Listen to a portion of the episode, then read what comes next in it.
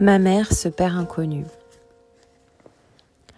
Enfant, je me refusais à apprendre une autre langue que la langue française. Mes professeurs, ne comprenant ma réaction, je leur martelais cette vérité.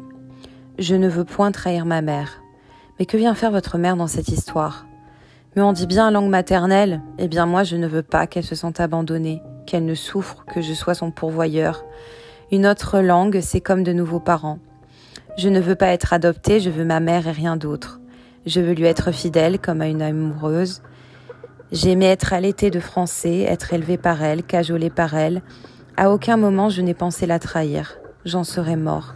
Étouffée par d'autres mots, d'autres sons, un autre alphabet.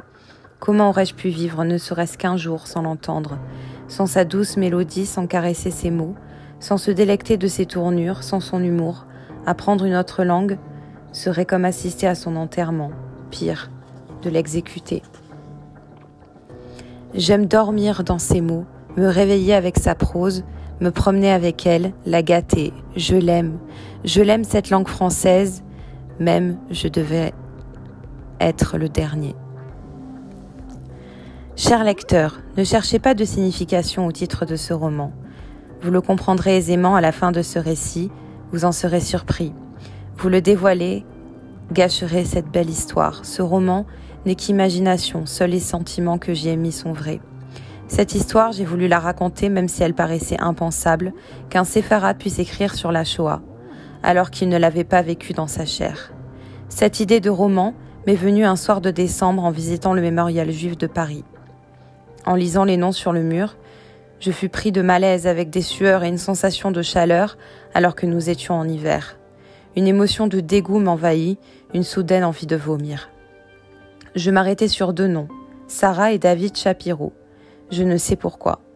Mais en rentrant chez moi, je me suis imaginé leur vie et je me suis mis à écrire comme si je les avais connus. Ce livre n'est pas une histoire de plus sur la Shoah, mais mon hommage à un couple qui aurait pu raconter son histoire à un étranger assis sur un banc, ou un enfant orphelin, à quelqu'un prêt à les écouter.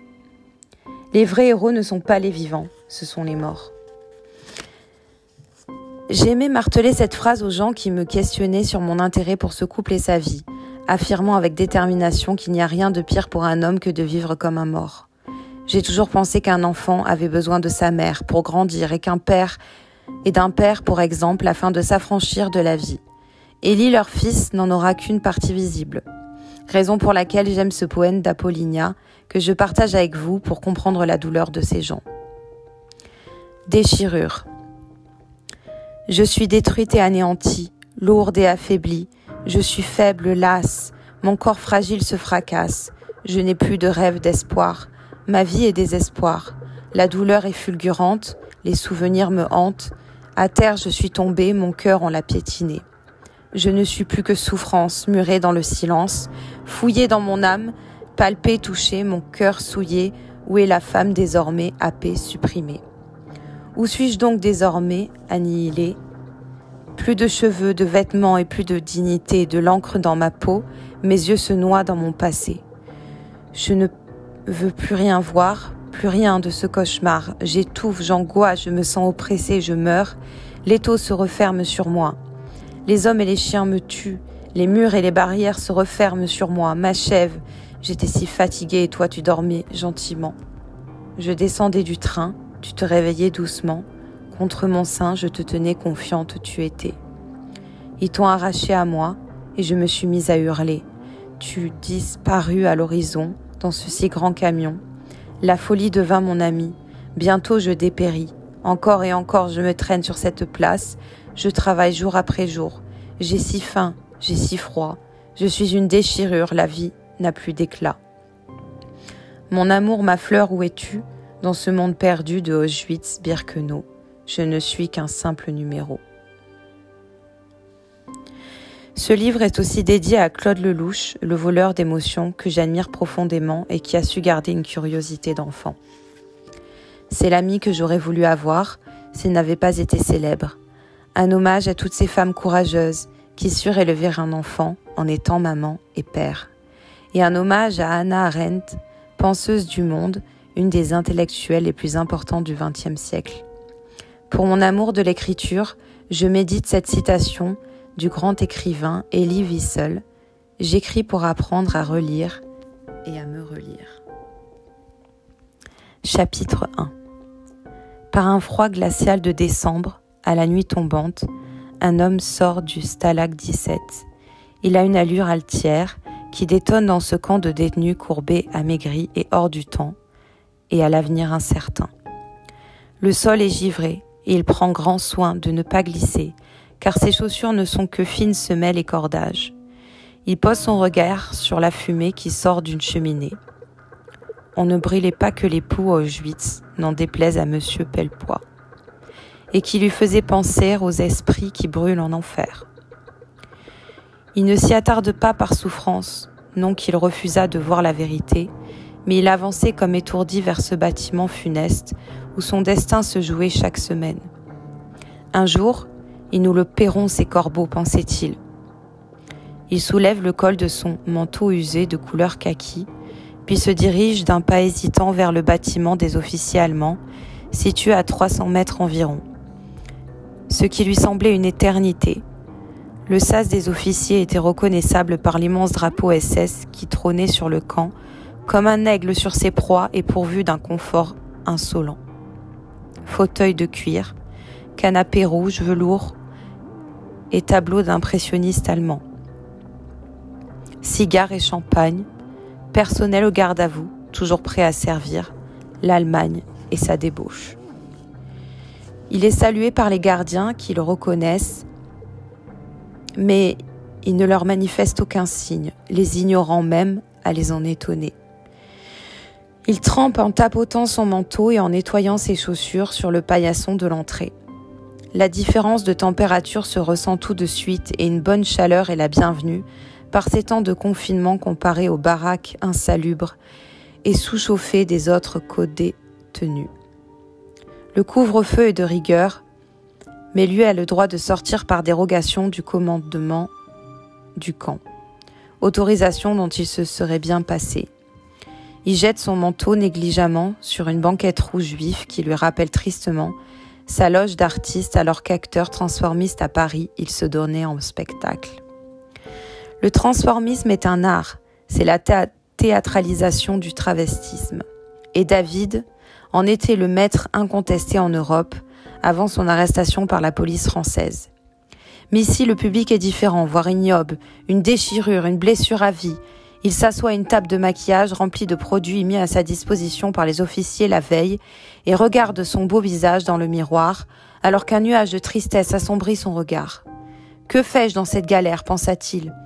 C'est vrai qu'il était bel homme, avec des traits fins qui lui donnaient une féminité que les hommes appréciaient, une mélancolie verlénienne que les femmes adoraient. Il ne laissait personne indifférent.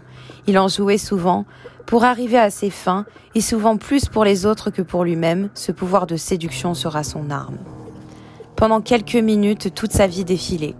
Paris, sa ville natale, ses soirées festives et coquines, ses terrasses, les élégantes, les prostituées, les travestis, et sa rencontre avec sa bien-aimée Sarah, leur mariage et la naissance de son fils Élie. Comme un rituel, il sortait la seule photo de son fils qu'il posséda et la portait à ses lèvres en répétant ⁇ C'est pour toi que je vis, c'est pour toi que j'accepte cela. Et sous le regard tendre de son fils, il commençait alors sa métamorphose. Comme un pro qu'il était, il attaquait avec son maquillage tout en précision et choisissait son accoutrement, perruque, sous-vêtements érotiques et fausse poitrine, et le voilà devenu Marlène la grande diva comme par enchantement. Le bel homme n'existait plus, une belle femme le remplaçait. De David à Marlène, sa vie basculait en une seconde.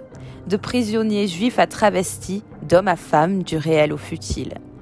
Par réflexe, il choisit ses chaussures à talons, se relève et réajuste sa tenue puis se dirige vers une porte, vers l'enfer, avec un faux rire, une fausse joie, pour être acclamé par une vingtaine d'officiers déjà bien imbibés par l'alcool. Au son d'un orchestre bavarois, improvisé et étrangement composé de musiciens juifs du camp. Ils étaient les meilleurs, tous issus des plus grandes académies de musique de leur pays et sélectionnés par David. C'était son privilège et son exigence de maître de cérémonie. Mélomane, Ils jouaient par instinct sans répétition. Sans pupitre, sans partition. De vrais artistes. Ils jouaient pour survivre, pas pour le plaisir, masquant leur visage d'une fausse joie et d'un sourire à la Joker. Les Juifs de l'Est et la musique, une grande histoire d'amour. Que de grands compositeurs elle donna à l'humanité. La musique fait partie intégrante de la culture juive, transportant cette musique dans les endroits du monde où ils vivaient gardant leurs traditions et l'adaptant à leur terre d'accueil. Pas question pour eux de tomber malades, et comme ces musiciens sur le pont du Titanic, ils jouaient et jouaient jusqu'à l'aube devant la détresse humaine et pour des gens qu'ils haïssaient. La comédie humaine était en place. Parmi eux se trouvait un violoniste aveugle qui avait le don de faire pleurer le violon, comme on disait familièrement. Son solo était unique, si bien que même les Allemands avaient du mal à cacher leurs troubles. Il avait de la chance d'être aveugle, pour ne pas voir cette misère humaine, mais il n'était pas sans souffrance. Par instinct, il souffrait dans le noir des ténèbres, mais il souffrait aussi. Il refusait de tout son être ce régime nazi sans image. Show must go on, criait David pour se réchauffer la voix, et se donner du courage pendant que les participants nazis scandaient à tue-tête Marlène, Marlène. Il maquillait son visage d'un sourire, alors que son cœur saignait, et devenait Marlène, la coqueluche des nazis. Ils étaient tous à ses pieds, et ils appréciaient ces moments où il pouvait dominer ces boches, comme il les appelait. Inversant les rôles, les rabaissant tant qu'ils le pouvaient, jusqu'à même les humilier, devenant la risée de leurs supérieurs et des musiciens. Soudain, le rideau s'ouvrait et Marlène apparaissait, sur une scène improvisée dans ce temple de la décadence où le sexe entre hommes devenait banalité. Les Allemands connaissaient sa carrière à travers l'Europe. Ils avaient fait maintes fois la couverture des journaux, qui n'hésitait pas à faire silence de sa judéité pour en faire un héros à la gloire de l'Allemagne, l'appelant la française pour humilier la France. Mais sa notoriété le protégeait en quelque sorte. Je survivais par mon métier, comme Shoshana Kolmer qui chantait pour les Allemands, épargnant sa vie, se souvenait-il. Sauf que les SS, tard le soir, ne se contentaient pas du spectacle, ils y participaient. Il n'y avait que des hommes, et les barrières tombaient, au fur et à mesure de la soirée. Les orgies étaient fréquentes dans ce milieu d'hommes. Les Allemands abusaient de Marlène. Le rideau se levait alors pour l'horreur, pour l'enfer, avec pour seule arme la dérision. Comme le cygne noir du lac des cygnes, il avançait prêt à prendre son envol.